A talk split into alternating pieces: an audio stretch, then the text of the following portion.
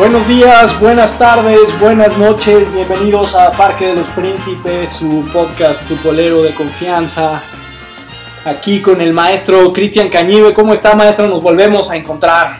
Es un gusto, maestro, después de tantas semanas de ausencia aquí tras estos micrófonos. ¿Qué le pasó, maestro, en estos, en estos días? ¿Qué, ¿Qué es lo que hizo de su vida? Un, maestro, un retiro espiritual para aguantar la liguilla, maestro para aguantarla para o para vivirla intensamente eh, más bien totalmente o sea para, para poder estar digamos entero para las emociones los arrebatos y ese digamos ese sube y baja emotivo que se presenta todas las liguillas Yo, a mí se me hace maestro que usted estuvo más bien ahí de incógnito en los estadios de la Copa MX siguiendo muy de cerca las acciones, ¿no? De ese tan aclamado torneo. De ese tremendo torneo en el que Cuauhtémoc Blanco ha sido una figura importantísima, ¿no? Ha llegado por lo menos a dos finales. Este y ha tenido un papel crucial en cada una. Sí, lástima que no pudo ayudarle al Puebla, ¿no? Que terminó perdiendo con Santos. Que bueno, pues por lo menos Caixinha, quién sabe qué va a pasar con él aquí en el fútbol mexicano, pero por lo menos ya se va a poder regresar a Europa presumiendo de haber ganado la Copa MX, maestro. Sí, sí, es una, digamos, una copa así, no se desprecia en ninguna vitrina. Y además, este, en una de esas le pasa lo que, lo que a Memo Vázquez, ¿no? Con el, con el Cruz Azul, que eh, gana la copa y lo corre en ese mismo año, pues a, circunstancias diferentes, pero bueno, también tenía la copa en su, en su, en su vitrina. Muy bien, maestro, pues Vamos a empezar, ¿usted, qué tal? ¿Todo bien o qué? Todo bien, maestro. Como puedes este, escuchar, eh, este ayuno futbolero me afectó también en la salud. Se bajaron las defensas porque, pues en realidad el ayuno futbolístico, esos nutrientes futboleros me hicieron falta. Y enfrentar la vida de esa forma, pues le pega a uno, ¿no? maestro, qué bueno que ya este, aquí está el podcast para que sirva como analgésico, maestro. ¿Y qué le parece si nos aventamos a las breves? Eh, con las que empezamos cada, cada programa. Yo traigo una noticia, digamos, un poco indignante, bueno, un mucho indignante, este, y pues un poco triste, ¿no? Eh, resulta que, ¿se acuerda usted que el Mundial del 2022 está programado para Qatar? Ese improbable lugar en el que ya se rumoró que se van a hacer estadios con aire acondicionado o que mejor se juegue en invierno, este, pues ese improbable lugar eh, sigue dando de qué hablar por las peores razones eh, y ahora el caso es el caso laboral. Eh, se han muerto, según varios reportes, más de mil trabajadores migrantes, desde, contando desde el 2012 hasta ahora. Pero en un nuevo reporte del periódico inglés The Guardian, o como decía alguno de nuestros políticos, el periódico inglés El Guardián, eh, halló que hay eh, en por lo menos cuatro diferentes sitios de construcción en Qatar, donde se construyen estadios, trabajadores norcoreanos que son prácticamente mano de obra esclava, eh, ya que los manda el gobierno norcoreano a partir de un este, programa en el que después les prometen, digamos, una gran cantidad de dinero y resulta que después de todos los argucias legales y trámites burocráticos que tienen que hacer cuando se cumple su periodo de trabajo, les regresan algo así como entre el 10 y el 15% del dinero que les prometieron, maestro. Bueno, es, es una tragedia. Ya habíamos reportado una nota hace algunos meses con las estadísticas que hasta ese momento se habían arrojado respecto a este tema que nos cuenta, maestro. Eh, pero se hablaba poco de, de, los trabajadores de esta nacionalidad, ¿no? En ese reporte recuerdo que, que había bueno, se señalaban a los trabajadores de la India, de, Pakistán, tal vez también de, otros países de Asia un poco más oriental. Pero, ahora, sorprende, ¿no? Que, sean norcoreanos. Norcoreanos. Están pasando esas penurias también, ¿no? Sí, y que los dejan sin trabajo. Eh, en muchas ocasiones ni siquiera los regresan de, este, como, los, como les prometen. y terminan, digamos, abandonados a su suerte en un, en un país extranjero y en, en muchas medidas hostil contra los este, inmigrantes, ¿no? No, y por otro lado, los dirigentes de la FIFA, los, Ese honora- es el los honorables dirigentes de la FIFA ya dieron el espaldarazo a Qatar. Dicen que de ninguna manera se va a cambiar de sede y que es muy probable también que las fechas finalmente sí se muevan a- al periodo invernal, ¿no? Sí, sí, sí, que ya se tomaron el brandy, que ya no lo pueden regresar, ¿no? De los sobornos.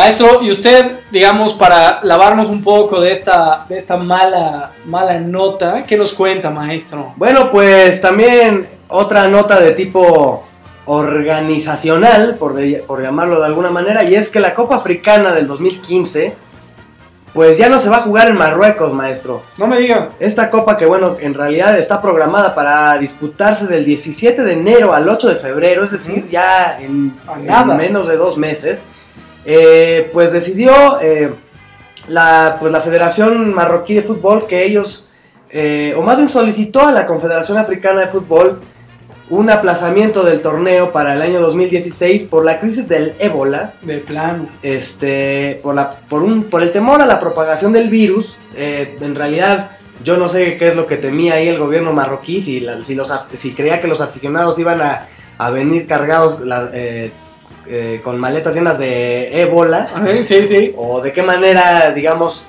O que se creara el The Walking Dead versión Copa Africana, ¿no? algo por el estilo lo- yo creo que el, el rey de Marruecos ah, ve mucho esa serie y por eso pidió que, que no se disputara el torneo y a final de cuentas, bueno, pues esta decisión del- de la confederación o más bien de la federación marroquí eh, termina en la descalificación de la selección marroquí del No torneo. Y pues ahora resulta que a menos de dos meses no hay sede para la Copa Africana, maestro. No, pues crisis para el fútbol africano, ¿no? Pues sí, pero pues a lo mejor y México sale al quite, ¿no? Ya lo hizo, ya lo hizo en, en el 86, En ¿no? una de esas nos vuelven miembro honorario de la Federación Africana de Fútbol. Pues yo diría que no estaría nada mal, ¿no? Que, que México está ansioso por organizar torneos de alto nivel. Sí. No sí. se le ha hecho con la Copa América ni siquiera, pero pues ahorita que están desesperados ahí en África por, por encontrar una sede alterna a este torneo, pues ¿qué le parece si México? Y además nosotros que nos sentimos superpotencia futbolística va a ser sería un buen rasero para ver cómo andamos, ¿no? Contra equipos africanos. Y en una de esas la gana México, ¿eh? maestro? Imagínese, imagínese. ¿No? Si Japón ya jugó la Copa América, ¿por, eh, ¿por qué México no va a disputar la Copa Africana? Y hacer sede además, ¿no? Pues sí, así que bueno, pues estaremos al pendiente de lo que suceda eh, con este torneo que sería la trigésima edición. Perfecto. ¿Qué más? Maestro, pues siguiendo más o menos con la región, o un- una nota desafortunadísima del entrenador del Girondí de Bordeaux, el exfutbolista famoso por su cara de tonto del pueblo, Willy Sañol, ¿se acuerda de aquel seleccionado lateral? Claro, de- del Bayern Múnich también. Sí, sí. Este, bueno, pues le hizo honor al rostro este, que lo adorna, porque pues se aventó unas declaraciones bastante eh, incendiarias y racistas eh, a propósito de sus jugadores africanos. Le, lo cito y entre comillas en grande para que no me las atribuyan a mí, maestro, pero el, que fuera jugador internacional eh, de una Francia además en la que compartía con grandes jugadores este, venidos del Caribe, de, de- de África, digamos, una selección mucho más multirracial que las selecciones este, pasadas, eh, dijo que los jugadores africanos los, eran faltos de técnica, inteligencia y disciplina. Lo que, es, lo que es seguro, continuó, es que mientras yo siga siendo entrenador del club, habrá mucho menos jugadores africanos, ya que no tengo ganas de encontrarme con 12 jugadores que una vez cada dos años desaparezcan durante dos meses, en referencia justamente a la duración de la Copa Africana de Naciones. Y para rematar, digamos, sus comentarios eh, atinadísimos, dijo, la ventaja de fichar al típico jugador africano es que no es caro cuando se le contrata, es un jugador preparado para el combate generalmente y es muy potente sobre el terreno de juego, pero el fútbol no es solo eso, sino, sino que se necesitan jugadores que tengan técnica, inteligencia y disciplina. Por ejemplo, prefiero los nórdicos porque tienen una buena mentalidad, maestro.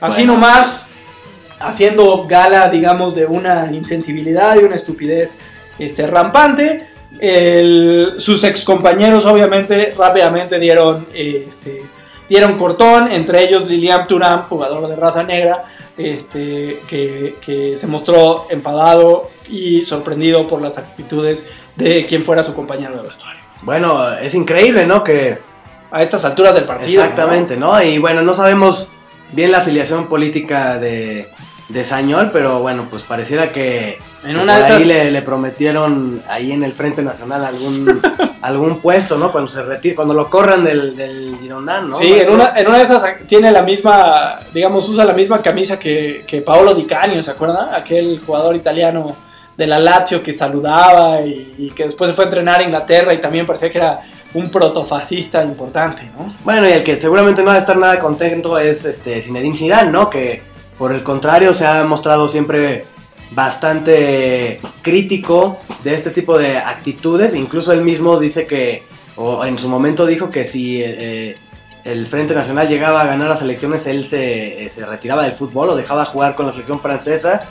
Finalmente eso no ocurrió, pero, pero vaya, son dos posturas ahí este, contra- completamente opuestas y bueno, a ver, a ver cómo lo, eh, pues lo sanciona de alguna manera. Digo, no creo que, que vaya a quedar así nada más en la, decla- en la anécdota, ¿no? Por, por menos se han perdido la chamba, ¿no? Otros entrenadores.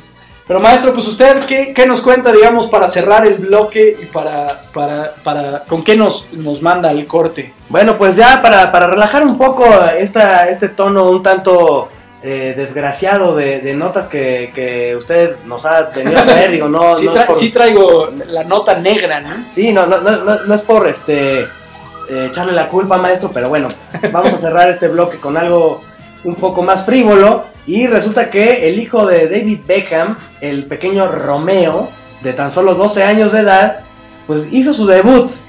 Pero usted estará pensando, ya, está, ya debutó en la categoría infantil del Manchester United o del Real Madrid o de Perdis del eh, nuevo equipo de Miami eh, del que será gerente Beckham. Pues no, maestro.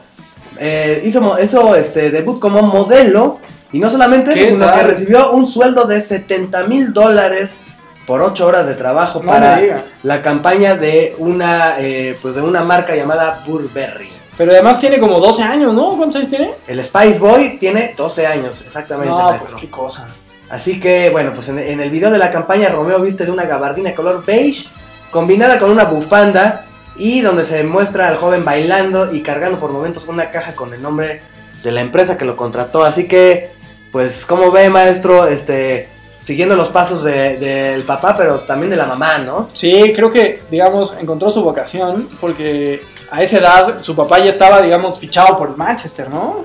Eh, sí, más o menos, digo, hizo su debut, me parece, como a los, Como a los 16, 16. 17. Pero desde chamaquillo ya lo tenía visto el equipo de los Diablos Rojos. Acá lo vio ya Burberry y seguro ya quedará fichado de por vida, maestro. Bueno, pues eh, se, nos, se nos va, digamos, la posibilidad de, de la reencarnación ahí de, del- Sí. esa Todavía tiene como, privilegiada. todavía ¿no? tiene como tres hijos más, ¿no? Que todavía pueden todavía, dar. todavía puede, todavía puede alguno dedicarse uno de ellos con el desafortunado nombre de Cruz, ¿no?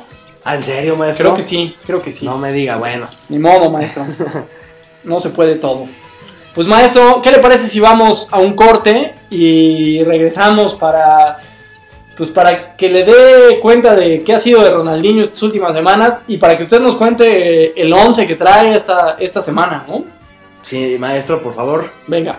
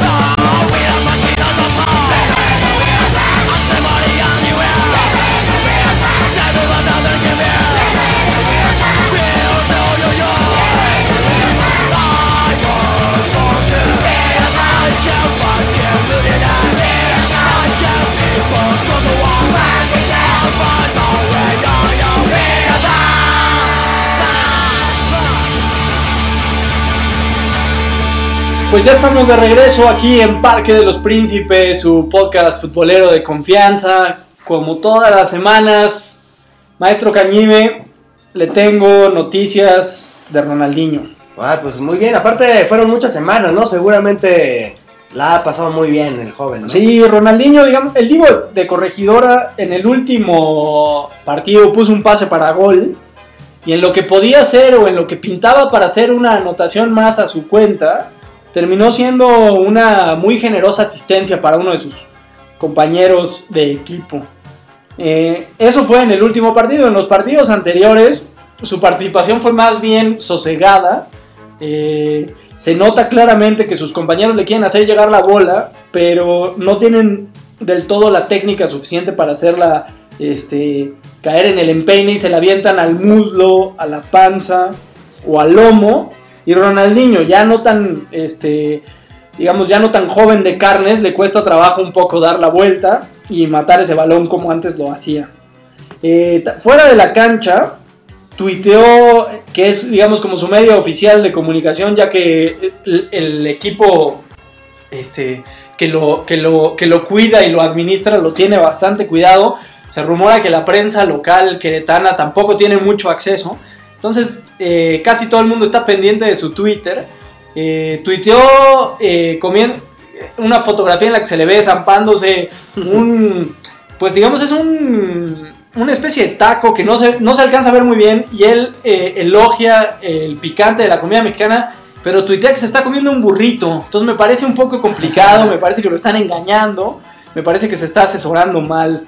Eh, eh, en el último partido fue, digamos, el mejor partido porque los gallos tienen otra vez un pues medio espolón en la carrera hacia la liguilla como este, 12 equipos más que tienen posibilidades de entrar a la liguilla. Y Ronaldinho por fin volvió a hacerse presente cerca del marcador, aunque no en él totalmente, porque mandó un centro que después de varios rebotes terminó siendo gol. Eh, y justo en el segundo tiempo, cuando hubo un penal, era en el estadio corregidora, corregidora donde falló el primer, este, el primer penal que tuvo, ¿se acuerda usted? Aquella oportunidad errada de encantar a su, a su equipo que voló. Este, y Ronaldinho en un derroche de generosidad eh, dejó que Camilo Zambezzo, jugador de Querétaro que está peleando por el liderato de goleo, tirara el penal y lo marcara. Así que por lo pronto Ronaldinho ha sido todo burritos y generosidad. Este, el pase a la liguilla todavía está en entredicho. En esta última jornada se decide.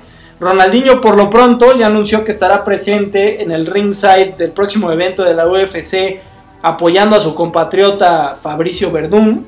Esperemos eso sí que ese no sea su última aparición este, pública porque ya ve cómo se las gastan y no es así, no pasa la liguilla, se regresa este, a Brasil a pasar lo que resta del invierno y no lo volvemos a ver hasta la jornada 1 o 2, maestro. Por lo pronto, eso ha sido todo con Ronaldinho. Eh, ha sido un momento de concentración, de eh, enfoque y supongo que después de esta fecha FIFA eh, estará todo puesto en el último partido, maestro. Sí, maestro, y de hecho, en realidad en estas semanas quien ha brillado por, su... por su buen trabajo es justamente San Betso, ¿no? Es el que se ha convertido en la figura del Querétaro, opacando incluso al mismo Ronaldinho, ¿no? Sí, yo creo que está aprovechando la doble marca que le ponen a Ronaldinho y él sí está sabiendo matar los balones que William da Silva, el este casi gemelo de Chucho Benítez, este, no controla, ¿no? Porque sí tiene un poco de pies de cemento, eh, William da Silva. Este, le pega muy bien de fuera del área, pero tampoco conduce muy bien. Entonces Zambetso está haciendo, digamos, está opacando a Ronaldinho, opacando a Daniliño, que también llegó y que está francamente desaparecido. Y el otro que tampoco está eh, haciendo, digamos, el relevo y la calma que debía hacer era Ciña, ¿no? Así es, bueno, menos mal que, que, en el equipo queretano, bueno, pues estén surgiendo estas, Ahora hay opciones. figuras, ¿no? Este Zambecho que, que después de revisar su historial viene de jugar de ligas bastante exóticas, ¿no? Como la coreana. Exacto. Eh, y bueno, pues el Querétaro necesita una combinación más o menos milagrosa para meterse a la liguilla, ¿no? Totalmente. Tiene que ganar y esperar a que pierdan pues, dos o tres equipos por ahí. Sí, sí, sí. O sea, está en el lugar 10 Y todavía este lugar 12 están, tienen posibilidad. El Cruz Azul que está en el lugar 12 todavía tiene chance de pasar.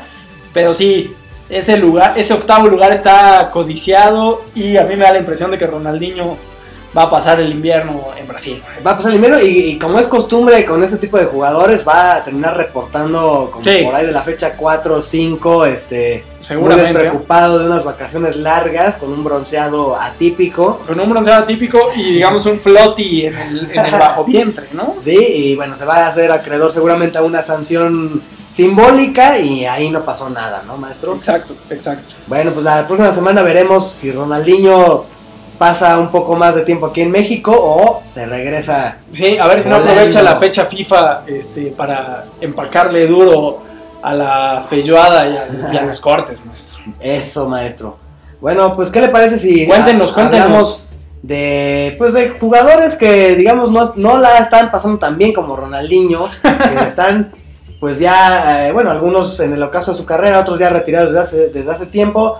Y esto a raíz de que, bueno, estas, este- en estas semanas salió una nota eh, en la que, bueno, se menciona que Andreas Breme, usted lo recuerda, ¿Cómo no? Marcó el penal, ¿no? En exactamente, el, el- el hombre que convirtió el gol en aquella final del Mundial de Italia 90 para que Alemania consiguiera su tricampeonato. Pues resulta que Andreas Breme, aquel gran lateral férreo con gran personalidad, pues resulta que está pasándola muy mal, está en la ruina. No me diga. Y bueno, pues se, se dice incluso que este, pues está tan mal, eh, tiene, eh, eh, digamos, las cuentas tan, tan mal, que, bueno, incluso un amigo suyo le ofreció una, un empleo para como limpiabaños, no me diga. para poder saldar sus deudas y pagar la hipoteca de su casa, que bueno, pues parece que no la puede pagar y que incluso ya hasta lo están amenazando con desahuciarlo. Este, esa es la situación con Andreas Breme, este jugador que, que se le recuerda eh, por haber pasado eh, por el Zaragoza de España y por algunos equipos alemanes como el, el Saarbrücken y el, el Kaiserslautern. Y bueno, pues ahora está en... Qué tremendo. ¿Y será, será adicto a alguna sustancia o habrá perdido la, la lana en el juego? ¿O quién sabe, maestro? Parece que más bien va por, por, Por el juego. que usted menciona, porque este, pues en realidad no se, no se menciona, no se tiene algún registro de que tenga, de que haya padecido alguna, este, pues adicción. Adicción, claro. Pero digamos que económicamente está, está muy mal y bueno, pues digamos que esto que se menciona de que podría trabajar como limpiabaños, pues resulta humillante incluso, ¿no? Sí, Para sin un duda. del mundo. Sin duda. Y bueno, pues a, a raíz justamente de esa noticia, pues yo eh, eh, aquí, eh, o bueno, aquí en Parque de los Príncipes elaboramos una lista, como ya estamos acostumbrados, de 11 jugadores, pues que han tenido un derrotero bastante desgraciado, ¿no? Después de haberse retirado, incluso algunos todavía en actividad. Este, y bueno, pues ¿qué le parece si, si, si lo repasamos? Empecemos, empecemos, maestro. Bueno, eh, empezamos, este, bueno, pues desde luego en el primer lugar con el propio Breme, que bueno, por cierto, una eh, como dato importante se menciona, eh, según una consultora de nombre Ships Finance, dice que aproximadamente un 30 de los eh, por ciento de los jugadores activos están pues tienen problemas económicos, fíjese, un 30% de jugadores y que un 50% terminarán arruinados al terminar su carrera. Que, Eh, Eso es un dato escalofriante, ¿no? Sobre todo pensando en la cantidad de dinero que ganan ahora los jugadores, ¿no? Sí, Porque pero- no es lo mismo derrochar el sueldo de un obrero que derrochar el sueldo de ahora unas, unas, este, un jugador de fútbol internacional. Sin duda, y bueno, también eh, tam- lo que es cierto también es que eh, seguramente en este estudio estarán contemplados jugadores profesionales de todas las divisiones, Claro. ¿no? Entonces, a lo mejor y uno estará pensando en los grandes equipos, pero bueno, desde luego aquellos jugadores que no pasan de la segunda división seguramente eh, pues están engrosando esta Sí, estadística. pero qué, tragedia derrocharse dos mil pesos a la quincena, pero qué tragedia derrocharse 200 mil, ¿no? A mí eso me parece este, inconcebible, ¿no? ¿En qué te gastas? Bueno, pues eh, por ejemplo en el segundo lugar de esta lista está Suleiman Sané, un jugador ganés de la, de la Bundesliga que precisamente perdió todo su dinero en apuestas sobre todo.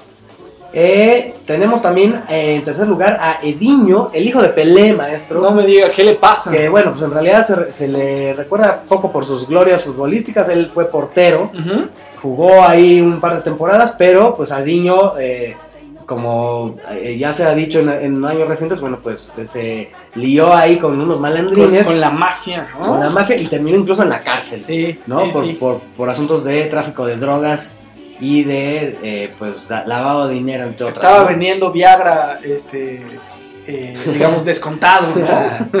en, en el mercado negro, ¿no? Ah, Ahí aprovechando la imagen de su padre, ¿no? Ah, Pero fíjese, ni más ni menos que el hijo de Pelé en cómo, cómo cayó, ¿no? Eh, en cuarto lugar, maestro, bueno, pues ahí tal vez, eh, pues ha sido más bien la, la vida dura con él, pero pues Pablo Larios Iwasaki, el portero mexicano mundialista en el 86, que bueno, pues después de haber tenido, eh, de haber participado en un mundial y también de haber sido la sensación con los Toros Nesa, pues su vida se ha alejado bastante de lo que es el éxito económico e incluso ya no está ligado para nada con el fútbol y ahora se dedica pues a fabricar Uniformes de guardia de seguridad, ¿no? Fíjese, especialista, ¿no? Por lo menos yo creo que de ahí... Encontró un nichito, ¿no? Sí, eh, digo, Pero luego se le- ya no, digamos, lo- la, la famosísima, una bacteria le destruyó la nariz, que parece que esa bacteria es polvosa de color blanco, y el alcohol también se parece que lo tenía muy mal de salud. Luego usted me contaba que su familia también sufrió una tragedia. Claro, pues, una tragedia por ahí del año 98, 99 en el que su hijo eh, eh, falleció pues intentando cruzar el río Bravo como indocumentado. Qué horror. Entonces, bueno, también a raíz de esa situación, pues desde luego que la vida de Pablo Larios se, se- precipitó. se precipitó y como usted lo cuenta, bueno, pues también se volvió como socio de la caspa del diablo. y bueno, pues eh, eh, por lo menos parece que ahorita está encontrando una paz y una tranquilidad, ¿no? Ahí va. En quinto lugar tenemos a Julio Alberto, el futbolista español del Barcelona y que Ajá. también jugó el Mundial del 86, que pues también cayó en un problema de adicciones No y, de, y de, eh, drogas bastante serio y que incluso se fue descubierto robando en la caja del bar en el que trabajaba, maestro, No me tal, diga. pues de, de pagar sus deudas y también pagar sus, este, sus adicciones, ¿no? Qué mezquindad, qué horror. este hombre, ¿no? En sexto lugar, Adriano. Este jugador, Uy. pues, eh, pues bastante Sí, reciente, sí, ¿no? Que, que pasó por varios equipos importantes en Europa, por el Inter. En- eh, sí. Eh, bueno, pues él también eh, se sabe, incluso desde que jugaba. Que eh, le gustaba el derroche. ¿eh? Exactamente, que le gustaba la fiesta, que le gustaba la botella. Y bueno, pues también, eh, incluso acaba de ser absuelto por, una, por un asunto ahí de, de- Parecía que estaba involucrado en un secuestro, más o menos Uh, como lo que pasó con, con en, en aquellos años No, 90. qué horror. Eh, pero bueno, pues parece que está saliendo de la situación, pero eh, es otro jugador que en plena eh, en pleno tope de su carrera terminó eh, pues más bien decantándose por el lado oscuro, ¿no? Desa- desapareció totalmente.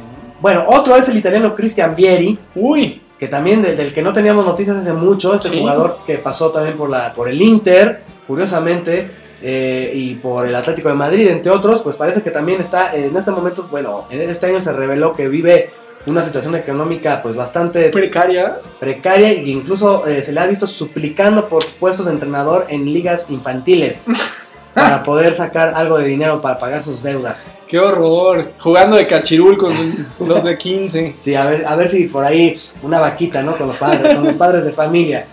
En octavo lugar tenemos al holandés Andy, Andy van der Meijde, un jugador que eh, empezó a despuntar en los tardíos años 90, principios de los 2000 eh, jugador del Ajax, de aquella generación del Ajax de, de donde salió Ibrahimovic, por ejemplo.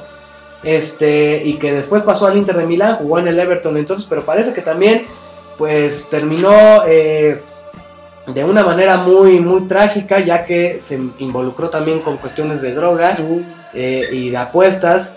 Incluso este, parece que el, el hombre le gustaba apostar en arrancones, ¿no? Y que era una práctica bastante común en- en- entre los jugadores del Ajax de esa época, Ah, ¿no? Eh, eh, y bueno, pues parece que lo que terminó, o lo más lo que empezó siendo un juego, terminó con un retiro prematuro de este hombre que pintaba para ser un gran, un gran eh, seleccionado, ¿no? Y bueno, ya en la, último, en la última parte de esta lista, pues tenemos, no podía faltar Paul Gascoigne. ¿Cómo no? Paul Gascoigne, este hombre que del, del cual también ya hablamos, que, La botella, ¿no? Se lo llevó. incluso se lo han encontrado tirado en la calle, ¿no? Sí, sí.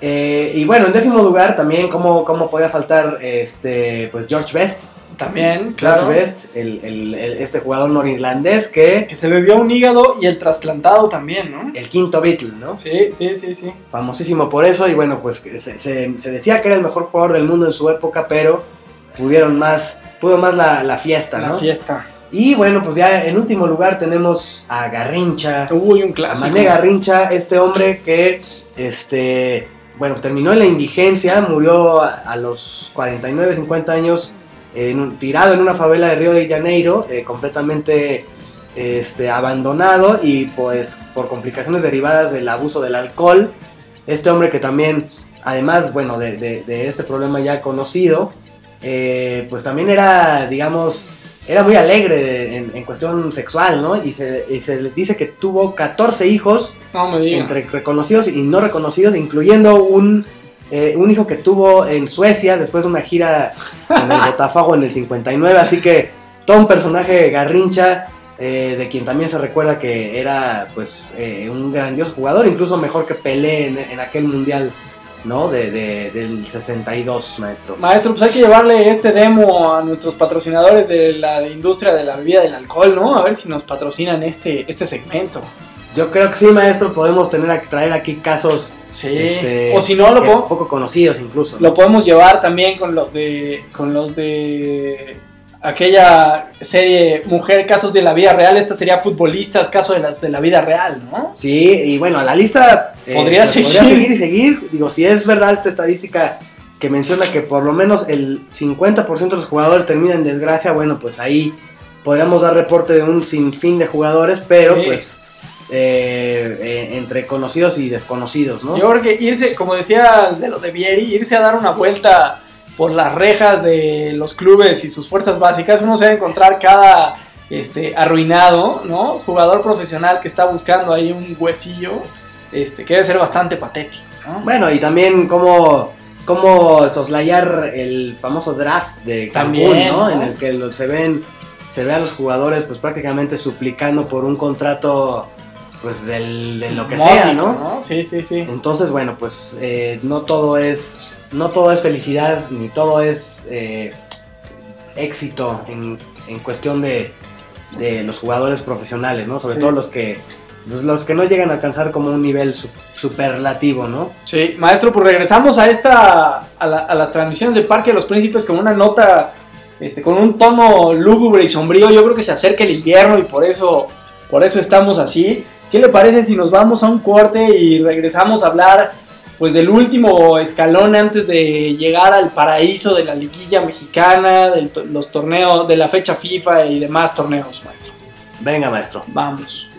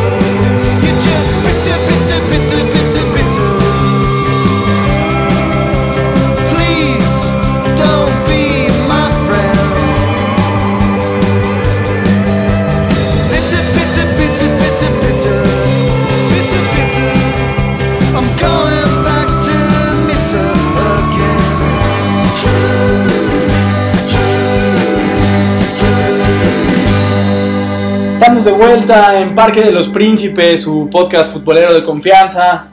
Maestro Cañive, ¿cómo ve el preámbulo de la liguilla, maestro? Ya a una fecha, con una fecha FIFA intermedia, eh, pues todo pinta como generalmente sucede, con muchos equipos todavía queriendo meterse, ¿no? Sí, se dice, eh, bueno, hay una estadística comprobada en la que se menciona que, que un equipo eh, califica forzosamente si suma 26 puntos, es el número mágico al que le tiran todos los equipos y bueno, obviamente los que califican ya en, séptimo, octavo lugar, pues apenas si pueden alcanzar los 22, 23 puntos. Y bueno, pues esta, este fin de semana no hay, no hay partidos, maestro. Eso puede tal vez perjudicar la rachita que por ahí algunos ya se habían este, acostumbrado, ¿no? Sí. Eh, como, el, como el León que, que estaba en el sótano y ahorita está de nueva cuenta ahí. Volvió, ¿no? Con Zona de sus manos. Sí, sí. Y- o como el Santos, que lleva una rachita de victorias después de también pasar una mala, una mala este, temporadita, ¿no? Al ini- al- como a la mitad del torneo empezó ahí medio flaqueando, ahora otra vez está ahí en el puesto 9. Este, pero ¿qué me dice de su Cruz Azul, maestro? ¿Cómo lo ve? No, pues patético, maestro. Vi el Pero- partido del fin de semana pasado.